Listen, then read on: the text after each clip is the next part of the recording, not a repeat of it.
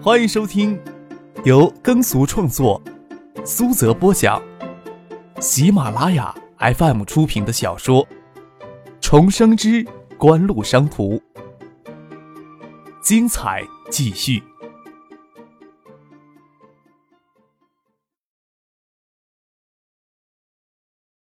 第七百三十六集。张克也不敢多看，将手机丢在帆布长椅上，挨着陈飞荣身边坐下来，一起看着湖水里的唐静，伸手试了试水温，慢慢的滑下水去，想陪唐静游一会儿。唐静却怕他下水来欺负自己，看着他下水，忙抓住水台要爬上岸去，不能鸳鸯戏水。张克在湖水里游了两圈，又就游回了水台边来，不晓得唐静去了哪儿。陈飞荣还坐在水台上，小腿浸在湖水里。一边往身上涂防蚊液，一边看他游泳。小金人呢？张可站在净水台的湖栏底上，问陈飞荣：“拿浴巾去了。”陈飞荣手撑着身边的水台，身子微仰着，与张可说话。看到张可有一丝湿发贴在额前，想伸手帮他捋一下，又觉得这么做不大合适。张可坐到湖水里，抬头看着陈飞荣。看着她坚挺的少女乳胶，已经将泳衣高高的撑起。没想到他发育的比唐静还好。陈飞荣看到他的眼神，禁不住羞涩的拿手抱住胸口，笑目微嗔道：“看小娟的还不够呀！”伸手够着湖面上的水，舀水要去泼张克，没想到动作太心急，重心失稳，整个人身子往湖水里跌去。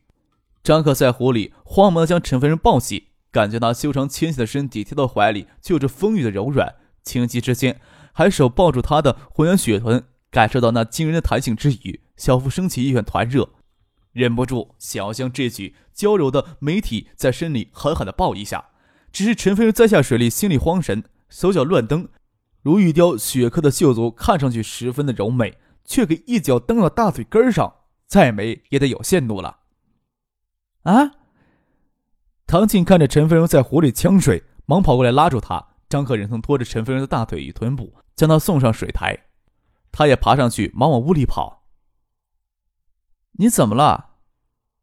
唐静见张克姿势怪异，关心的问道：“没什么，你别跟过来啊。”张克扬两手夹着腿往里跑。他总不能在两个女孩子面前双手抱裤裆蹲下来吧？等缓过了劲儿，张克才走了出来。就见唐静与陈飞荣两个人在那里，一边涂防蚊液，一边没良心的鬼笑着。两个人都拿着大浴巾包裹着玲珑有致的娇双美腿，让张克心情大为失落。陈飞荣羞涩，眼神避开张克，唐静却带着坏笑意味的眼神往他当下瞄，显然是陈飞荣刚才那一脚告诉了唐静了。张克一脸委屈地挨着唐静坐了下来，身子往后仰，躺在水台上。唐静侧趴过来，雪白的手臂横在他胸口，声娇柔地问道：“那一脚滋润销魂不？要不我再给你来一脚？”没良心的家伙！张可轻搂着唐姐的腰肢，让她娇软的身体侧趴到他的身上来，又伸手轻轻拍了拍脸颊，在他耳边轻声的说：“你要不怕，我也脚给他蹬废了，你下半辈子的幸福呀，可就全毁了啊！蹬废了才好呢，省得你去祸害其他女孩子。”唐静恶狠狠的说道，只是凶狠劲儿不足。陈飞荣笑着站起来，要回屋里去。说唐静与张克两个人调情，一定要躲到屋里去。难道还要陈飞荣避开他们？不要啦，一起躺在这里说说话，谁要跟他调情呀？唐静伸手拉住陈飞荣，也躺了下来。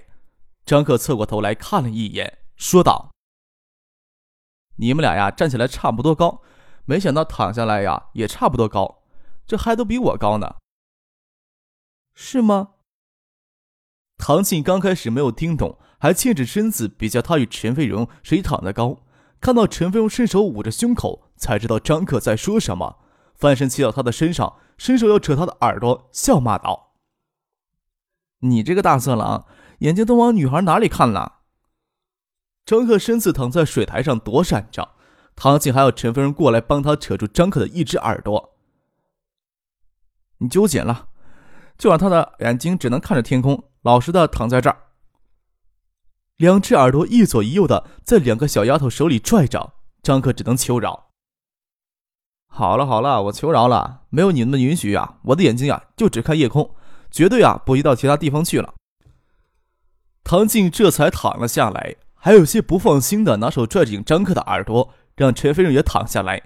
之前与张克之间还隔着唐静，陈飞荣躺下来没什么，这会儿笑闹着唐静都躺到张克的左手边去了，再躺下来就是挨着张克而睡了。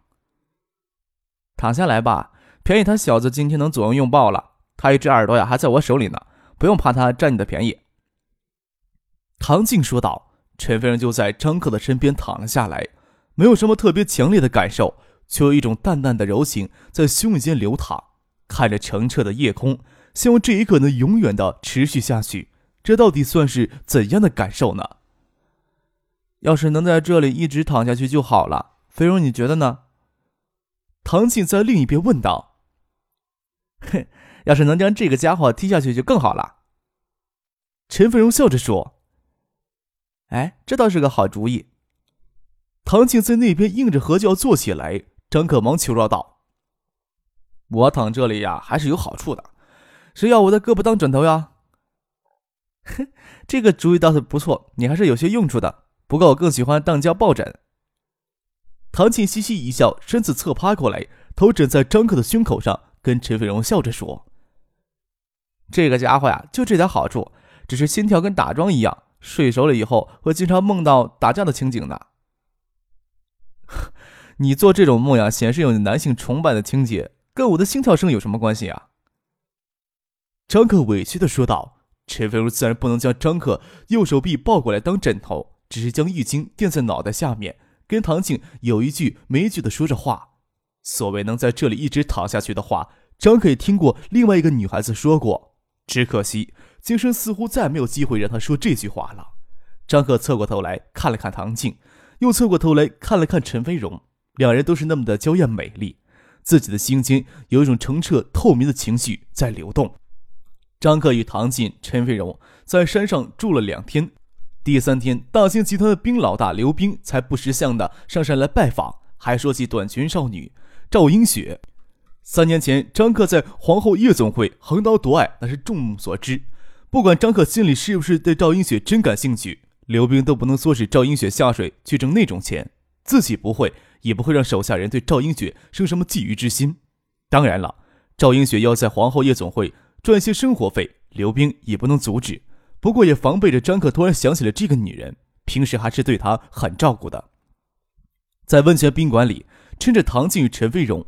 刘斌神秘兮兮的跟张克说道：“小雪呀，在皇后三年都没有出过台，这一点呀，我们都很钦佩呢。客上给她的印象还蛮深刻的啊。”张克头皮发麻，难道自己只要在这里金屋藏娇，养个二奶，才合刘斌的心意吗？心想超短裙少女现足不是也算是好事，拍了拍刘斌的肩膀，说道：“你呀，别把什么人呀都往我这推，我这又不是什么失足少女救济营。”既然他还没有欠太深的话，就给他一条正路去走吧。年纪轻轻，性子很是泼辣，说不定雕琢一番呀，能成器呢。那又是你兵老大的大功德呢。张哥在新吴避暑住了十天，等过了立秋，才返回了建业。立秋是炎炎夏季的分水岭，过了立秋，建业的夏季虽然还没有完全过去，却没有七月下旬时的酷热。在夕阳低垂的黄昏时分，出去打一场球，感觉会十分爽快。当然了。张克回到建业，并不是因为建业的暑热消退了大半，而是躲到新屋悠闲了这么多天，有一堆事情必须要他出面处理。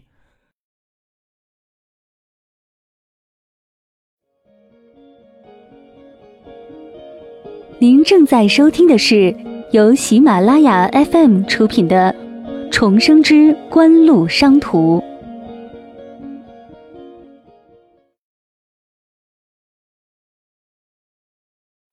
爱达图书馆经过九个月的建设，选择在八月十八日这一天举行落成典礼。虽说张可习惯性的躲在人群当中，藏在不易给闪光灯捕捉的阴影当中，但是像东海省委书记陶进、建市委书记罗军以及东海大学校长李洪明都会出席落成典礼，还有国务院教育文化部门的领导也要列席。张可要是继续躲在新屋，就有些不像话了。有陈庆生、邵志刚、叶晓彤等人代表锦湖站到台前接受媒体的关注。张克则与杜飞还有唐静、盛夏等人藏在人群当中。由大小不一的巨型构成图书馆庄重而不是现代感的外部造型。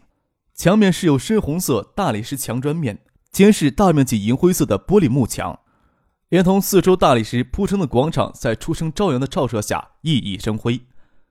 地下两层，地下一层也是图书馆的主体，还有地下通道贯穿，连接成道路两侧。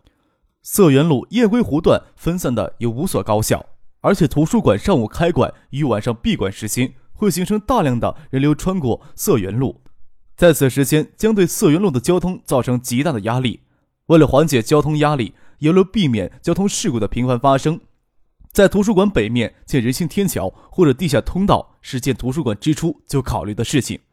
建地下通道的建造成本要远远高过于建人行天桥，但是地下通道两侧可能增加的两排商铺。邵志刚，这是想尽可能的从雁归湖高校群超过十四万师生的身上压榨更多的商业价值。学府巷以及学府巷两端东华大道与色源路外沿段已经建造完成，形成贯穿建业师大、东海大学、音乐学院以及橡树园工字形的高楼商业区。图书馆对面紧挨着音乐学院，就新开了一家大型的综合性超市，大家都想方设法的。在雁归湖高校群超过十四万的师生身上压榨更多的商业价值，更何况这附近的白领群体也渐成规模，仅青年公寓内入四五千人，消费能力都极强，而且都还很愿意消费。世界锦湖将这里定位成文化休闲商业区来开发，在活动商圈建成之前，这也就是雁归湖的核心商圈；胡同商圈建成之后，高新区的行政商业中心成型。这里的文化休闲商业地位也不会给其他地区所代替。谁要从这里毕业走出去三四年没有回来过，再次返回母校，一定会给眼前的繁华吓到一跳。剪彩仪式结束以后，爱达图书馆就正式对外开放。参加落成典礼的嘉宾与媒体记者，自然是第一批参观者。张可也是图书馆建成后首次走了进来，他与杜飞跟在人群中间，看到时不时的闪光灯朝他们这边闪烁，骂了一声。奶奶的，什么时候跟你站一块儿也这么危险了？哎呀，创意好歹也是当代大学生创业的典范，偶尔有媒体关注，似乎也没有必要让你这么大惊小怪吧？杜飞笑着说：“要不你再回去找块蒙面给蒙上，就不怕给曝光了？”虽说呀，咱俩是师祖未餐，但好歹也是大学生联合创业协会的理事之一呢，这个有没有必要遮遮掩掩了？张克笑着说道。看到有个女记者朝这边举起相机，还举出剪刀手拍出一个经典造型。可惜那女记者翻了翻白眼，将相机转到其他地方去了。唐静在后面轻轻笑着，捏着张克的腰肉，不让他在那里献宝。图书馆地下二层为停车场，地下一层为公共服务区。色源路地下通道就直接连接地下一层相连，连接一到四层为大型阅览区，共十六间大型阅览室，同时能容纳八千人。五六层则为藏书室与借阅室，一到四层的阅览处各有间大型的电子阅览室。图书馆建成前后共投入两亿四千万，建造成本倒是不高，包括内外部装饰在内才一亿多一点，而是内部软硬件设施以及数以几百的图书影像资料才是最花钱的。仅四间大型电子阅览室，软硬件投入就高达四千万，光那些正版的软件投入，想想就让人心痛呀。参观过了电子阅览室，杜飞感慨道：“这附近呀，要说还会有谁痛恨这图书馆，我看主要就是那些网吧业主了。这附近呀，网吧总机台也不过六七千台，这一下子多了近两千台高速上网器，你说你遭不遭人恨呢？电子阅览室也收费呀，虽然低一些，但是电子阅览室里既不能打游戏，也不能登录色情网站，又没有盗版的电影可以看，又没有盗版的音乐可以下载。”纯洁的跟十五六岁的少女一样，怎么会抢人网吧的生意呢？张可不负责任的说道：“虽说创意当前主要还是依赖网吧的利润支撑财务，不过这一块的利润主要来源于还是连锁加盟业务。真正的创意直接营运的网吧才三家大型网吧，加盟网吧已经超过六十八家。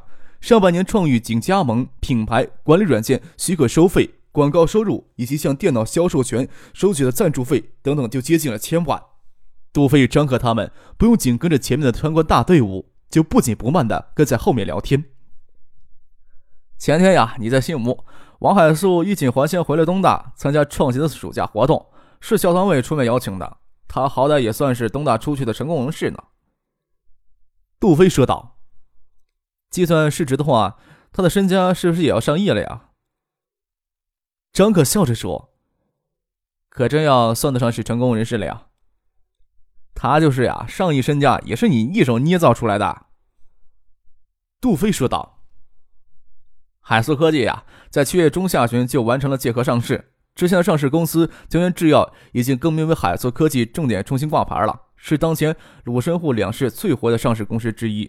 之前还戴着 ST 的帽子，涨停也只能涨停五个点。现在摘掉了 ST 的帽子，每天涨十点，比起三月时的股价呀，已经暴涨了四倍呢。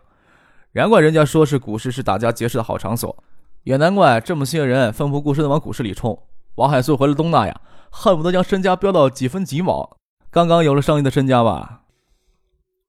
张克想了想，说道：“股价即使涨了四倍，海素科技现在总盘子也不过十七八亿，他们想从海素科技里直接套的现钱也套不了多少。他们的胃口呀，绝不止这些。看着吧，海素科技的股价还会大涨呢。啊，好像是这么回事儿。王海素这次回来倒是对我们动了心思呢，还。”杜飞说道。海苏科技对八八幺八网上商城持股，就不会再对卓宇动心了。他是想收购创宇旗下的网吧连锁业务吧？啊，王海苏开价一个亿，我琢磨着这可能是他个人想建功立业，就没有搭理他。杜飞说道：“王海素虽然顶着海苏科技总裁的帽子，事实上也不过是给严文界、林雪等操纵摆弄的傀儡罢了。”海素科技旗下的软件产业园以及投资八八幺八网上商城等业务，他基本都插不上手。即使身家上亿又如何？他名下的股票是无法上市流通的，做法人股，在全股到来之前是很难变成现钱的。他想建功立业也是好事儿，咱们得支持他嘛。张克没良心的笑了笑，说道：“可以跟他谈，但是一个亿的开价呀，太低了。”行，我就跟他谈谈。杜飞说道：“你说王海苏背后那些家伙会有什么表情呀？恩怨归恩怨呐，生意咱们还是要照做的呀。”张克笑了起来：“他们在国内呀，也算是腰膀粗壮的势力了，根本就不怕咱们设陷阱的。关键当前国内还有多少是属于新科技朝阳领域可以供他们炒作呀？对他们来说呀，时间呢就是金钱。创意网吧连锁这么香的诱饵，你舍得抛出去，还怕他们不吞呐？”